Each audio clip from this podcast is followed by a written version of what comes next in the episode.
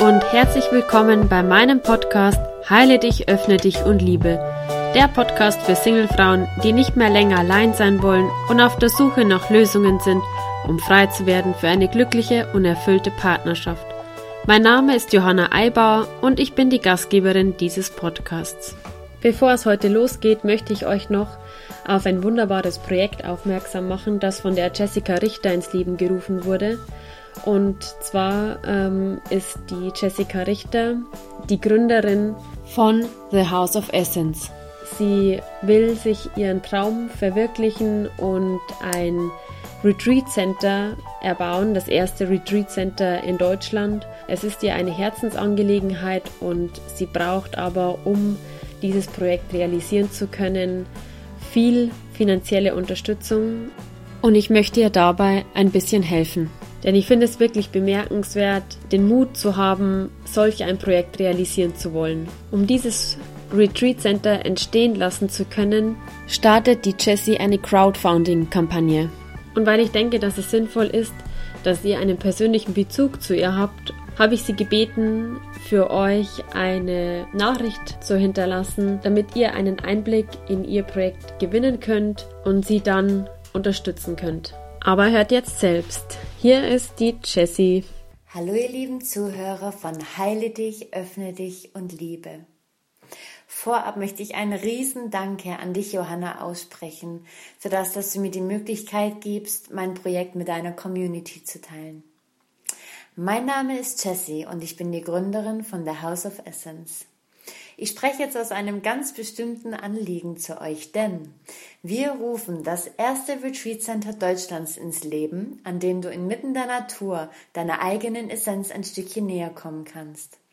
Dazu möchten wir unsere Scheune im Herzen Ostfrieslands umbauen, um einen Ort zu erschaffen, an dem wir für dich passende Retreats, Workshops und Trainings rund um das Wohlbefinden und der Persönlichkeitsentwicklung anbieten können. Das heißt, du findest von Yoga bis Acro-Yoga, Kochworkshops, intuitiven Malen, Woman Circles, Healing Therapies, Energy Work, also Energiearbeit, ähm, alles. Und alles ist möglich. In der familiären Atmosphäre geben wir dir dann den Raum, dich frei zu entfalten, Energie zu tanken und dich mit deinem Herzen zu verbinden. Und nur zusammen mit deiner Hilfe können wir The House of Essence zum Leben erwecken. Wenn du auch findest, dass ein solch magischer Ort in Deutschland existieren soll, freuen wir uns über deine Unterstützung bei unserer Crowdfunding-Kampagne, die, wenn du das jetzt hörst, genau in zwei Tagen am 11.11.2017 starten wird. Egal was du gibst, ich bin von dem Sprichwort Kleinvieh macht auch Mist vollstens überzeugt. Von tiefstem Herzen möchte ich dir danken für deine Unterstützung und bitte teile das mit deinen Freunden, mit deinen Bekannten, Verwandten, mit deinen Herzensmenschen und helft uns gemeinsam dieses Projekt zum Leben zu erwecken. Ich schicke dir viele, viele liebe Grüße aus Ostfriesland. Du findest in den Show Notes den Link zu der Crowdfunding-Kampagne und bis dahin alles Gute, bis bald, deine Jessie. Genau, am 11.11.2017 startet die Crowdfunding-Kampagne und wenn du auch findest, dass dieses Projekt unterstützenswert ist, dann hast du ab diesem Zeitpunkt die Möglichkeit, die Jessie dabei zu unterstützen, ihr Herzensprojekt ins Leben zu rufen. Okay, so viel dazu und dann starten wir jetzt in eine neue Podcast-Folge von Heile dich, öffne dich und liebe. Wie schön, dass du wieder mit dabei bist. In der heutigen Folge geht es darum, warum du nicht erst perfekt sein musst, um deinen Traummann zu finden. Diese Folge rührt daher, weil ich letztens in meiner Facebook-Gruppe einen Spruch gepostet habe, der einige Frauen doch sehr bewegt hat. Für diejenigen, die jetzt noch nicht in meiner Facebook-Gruppe mit dabei sind, lese ich diesen Spruch nochmal vor und manchmal hockt das Mädchen in mir heulend in der Ecke, während wieder alle bewundern, wie stark ich bin.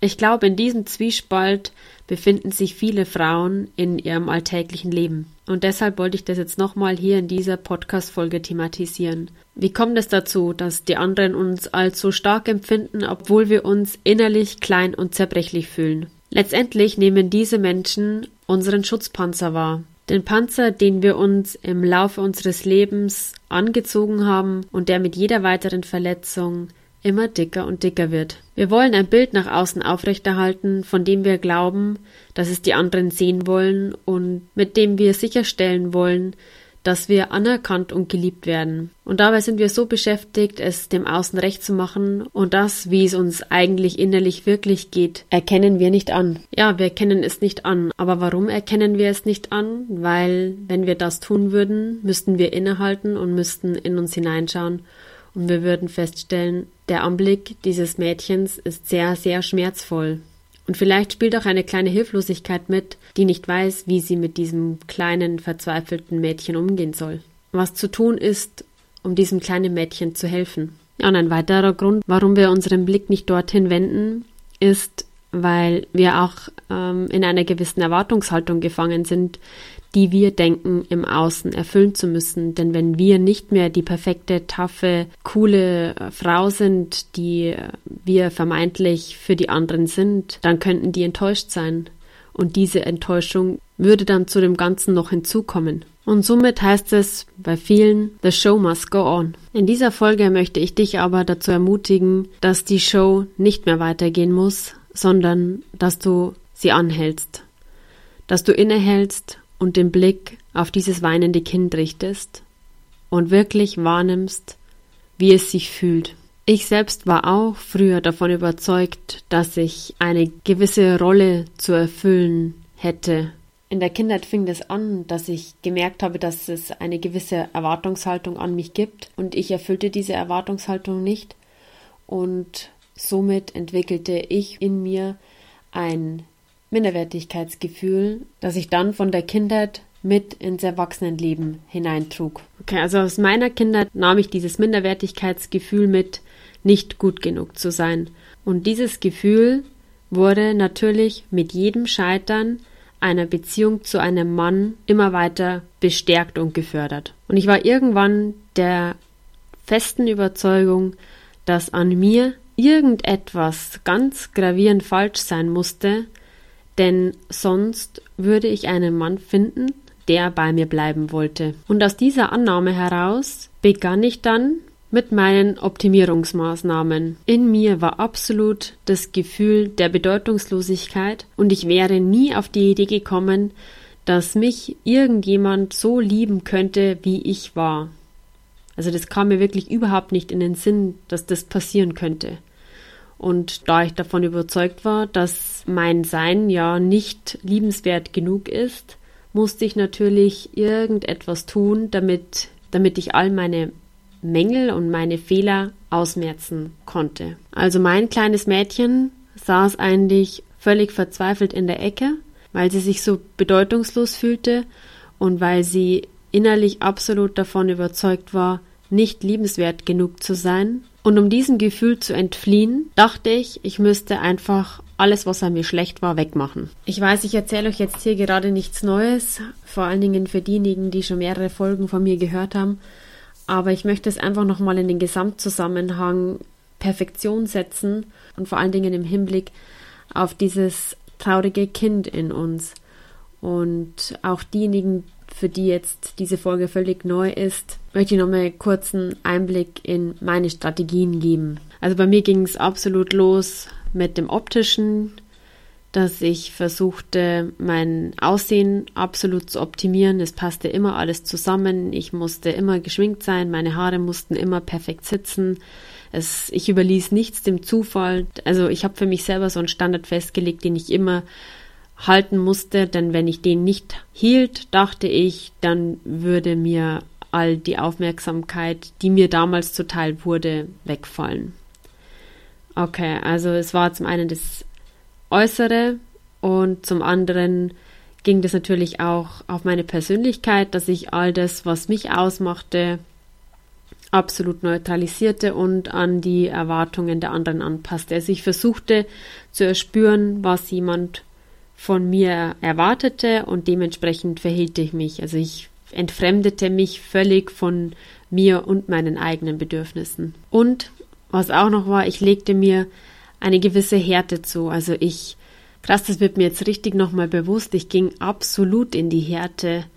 Ich wollte auf gar keinen Fall irgendwie schwach wirken. Niemand im Außen sollte diese kleine, verletzliche, traurige und verzweifelte Johanna sehen. Und ich ging wirklich davon aus, dass meine Unperfektion und meine Verletzlichkeit das allerletzte sind, was irgendjemand im Außen von mir sehen möchte.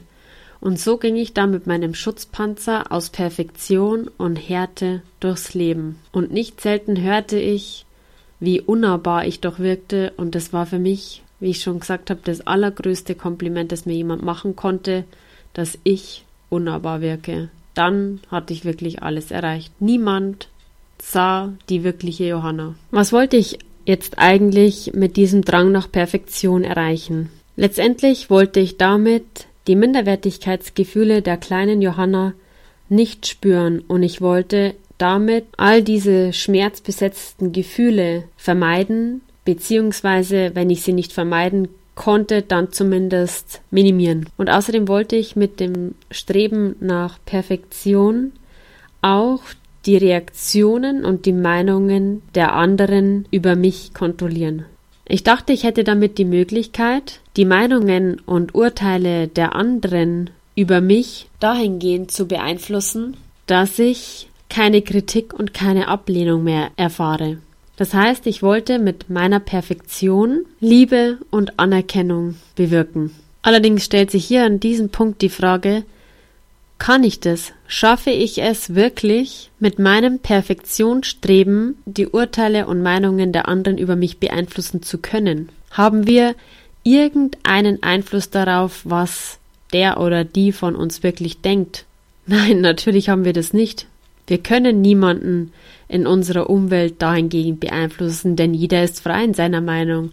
Und egal wie perfekt oder nicht perfekt wir sind, jeder denkt sich was anderes über uns. Für die einen sind wir dann zu perfekt, für die anderen sind wir dann noch immer von mir aus hässlich, für die nächsten sind wir übertrieben, für die anderen sind wir vielleicht arrogant. All das können Meinungen über uns sein, obwohl wir denken, wir entsprechen jetzt diesem Perfektionskodex, den wir uns auferlegt haben. Das heißt jetzt im Umkehrschluss auch, dass es letztendlich völlig egal ist, was du tust, denn was jemand über dich denkt, hast du nicht in deiner Hand. Somit könntest du getrost mal ungeschminkt außer Haus gehen, denn ob das jetzt jemand schön oder nicht schön findet, liegt im Auge des Betrachters. Fakt ist jedenfalls, dass wir durch dieses Perfektionsstreben uns absolut von uns selbst entfernen und dass das, was wir nach außen hin da an Rollen abliefern, 0,0 mehr mit uns selbst zu tun hat. Eigentlich sind wir damit ständig getrieben, es noch besser machen zu wollen und uns noch weiter zu optimieren, um möglichst von allen Seiten Anerkennung zu erhalten. Denn letztendlich ist es das, was wir mit diesem, ich wiederhole jetzt da und das gleiche Wort Perfektion streben, aber mir fällt jetzt da nichts anderes ein.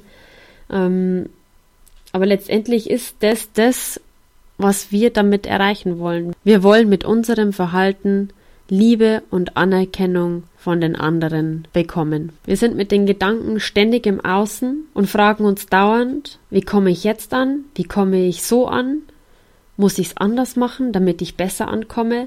Und wir befinden uns ständig in einem Abgleich zwischen dem, wie wir uns verhalten und dem, wie jemand anders reagiert. Und das Schlimme ist, und das kann ich auch von mir sagen, dass wir uns damit völlig den anderen ausliefern.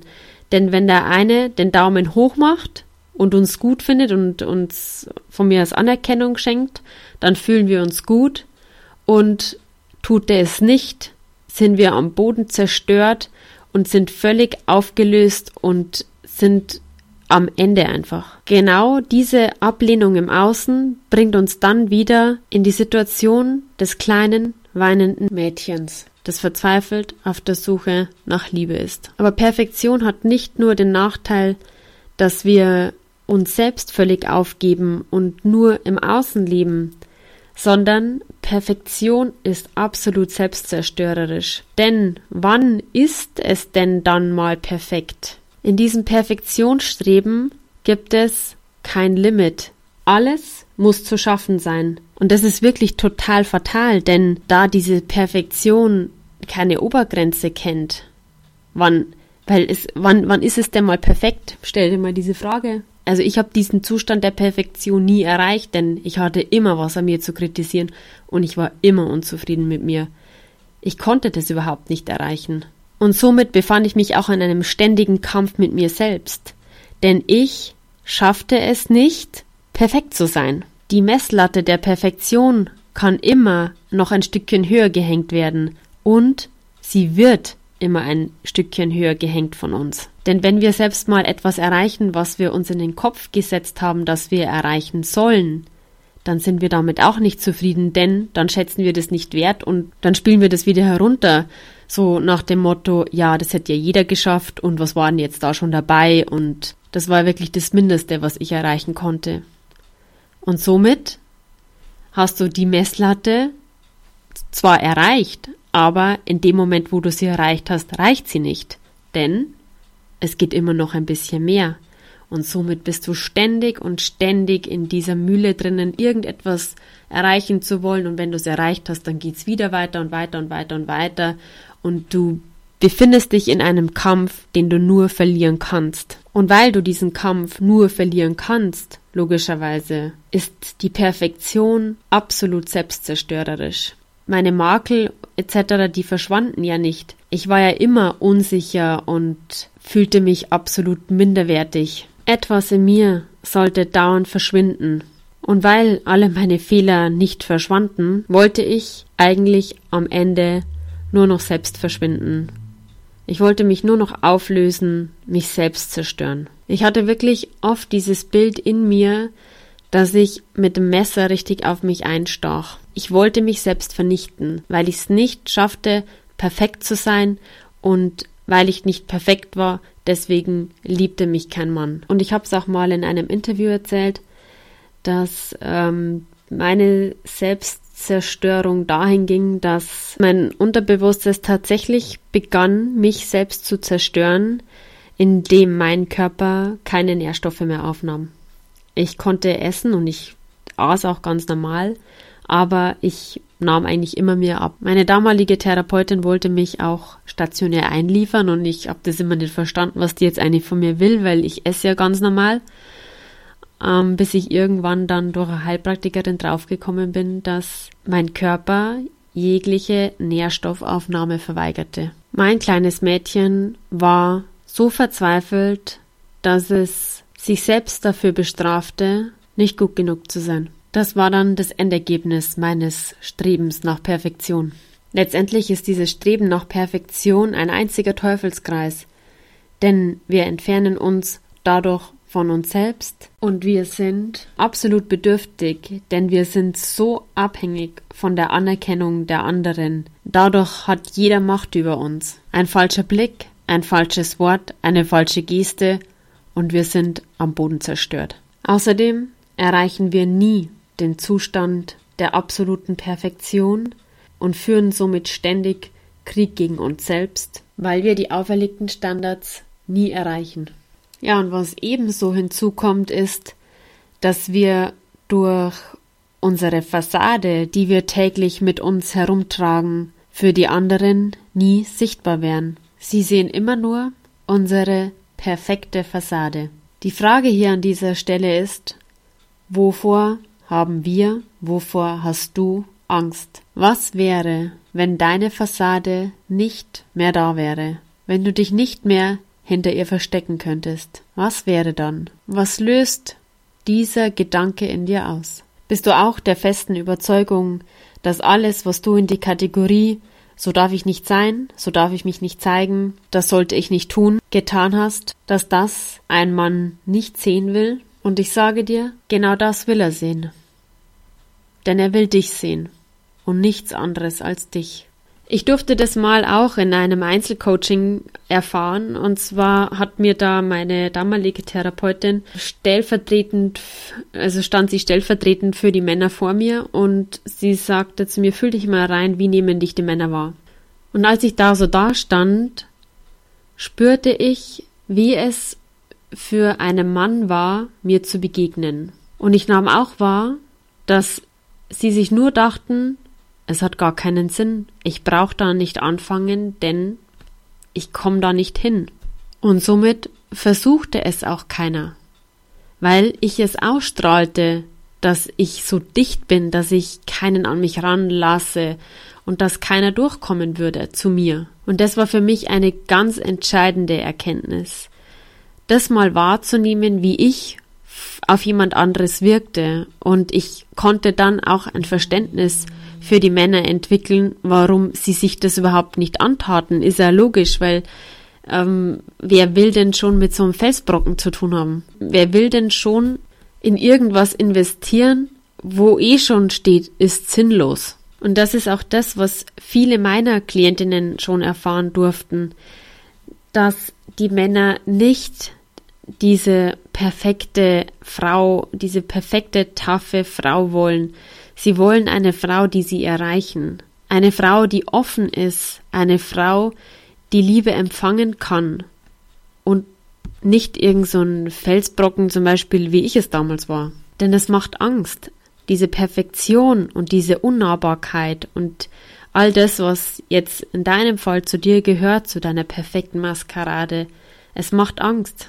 Die Männer haben dann wirklich den Eindruck, dass es gar keinen Sinn hat, da irgendetwas anzufangen, weil sie nur scheitern können.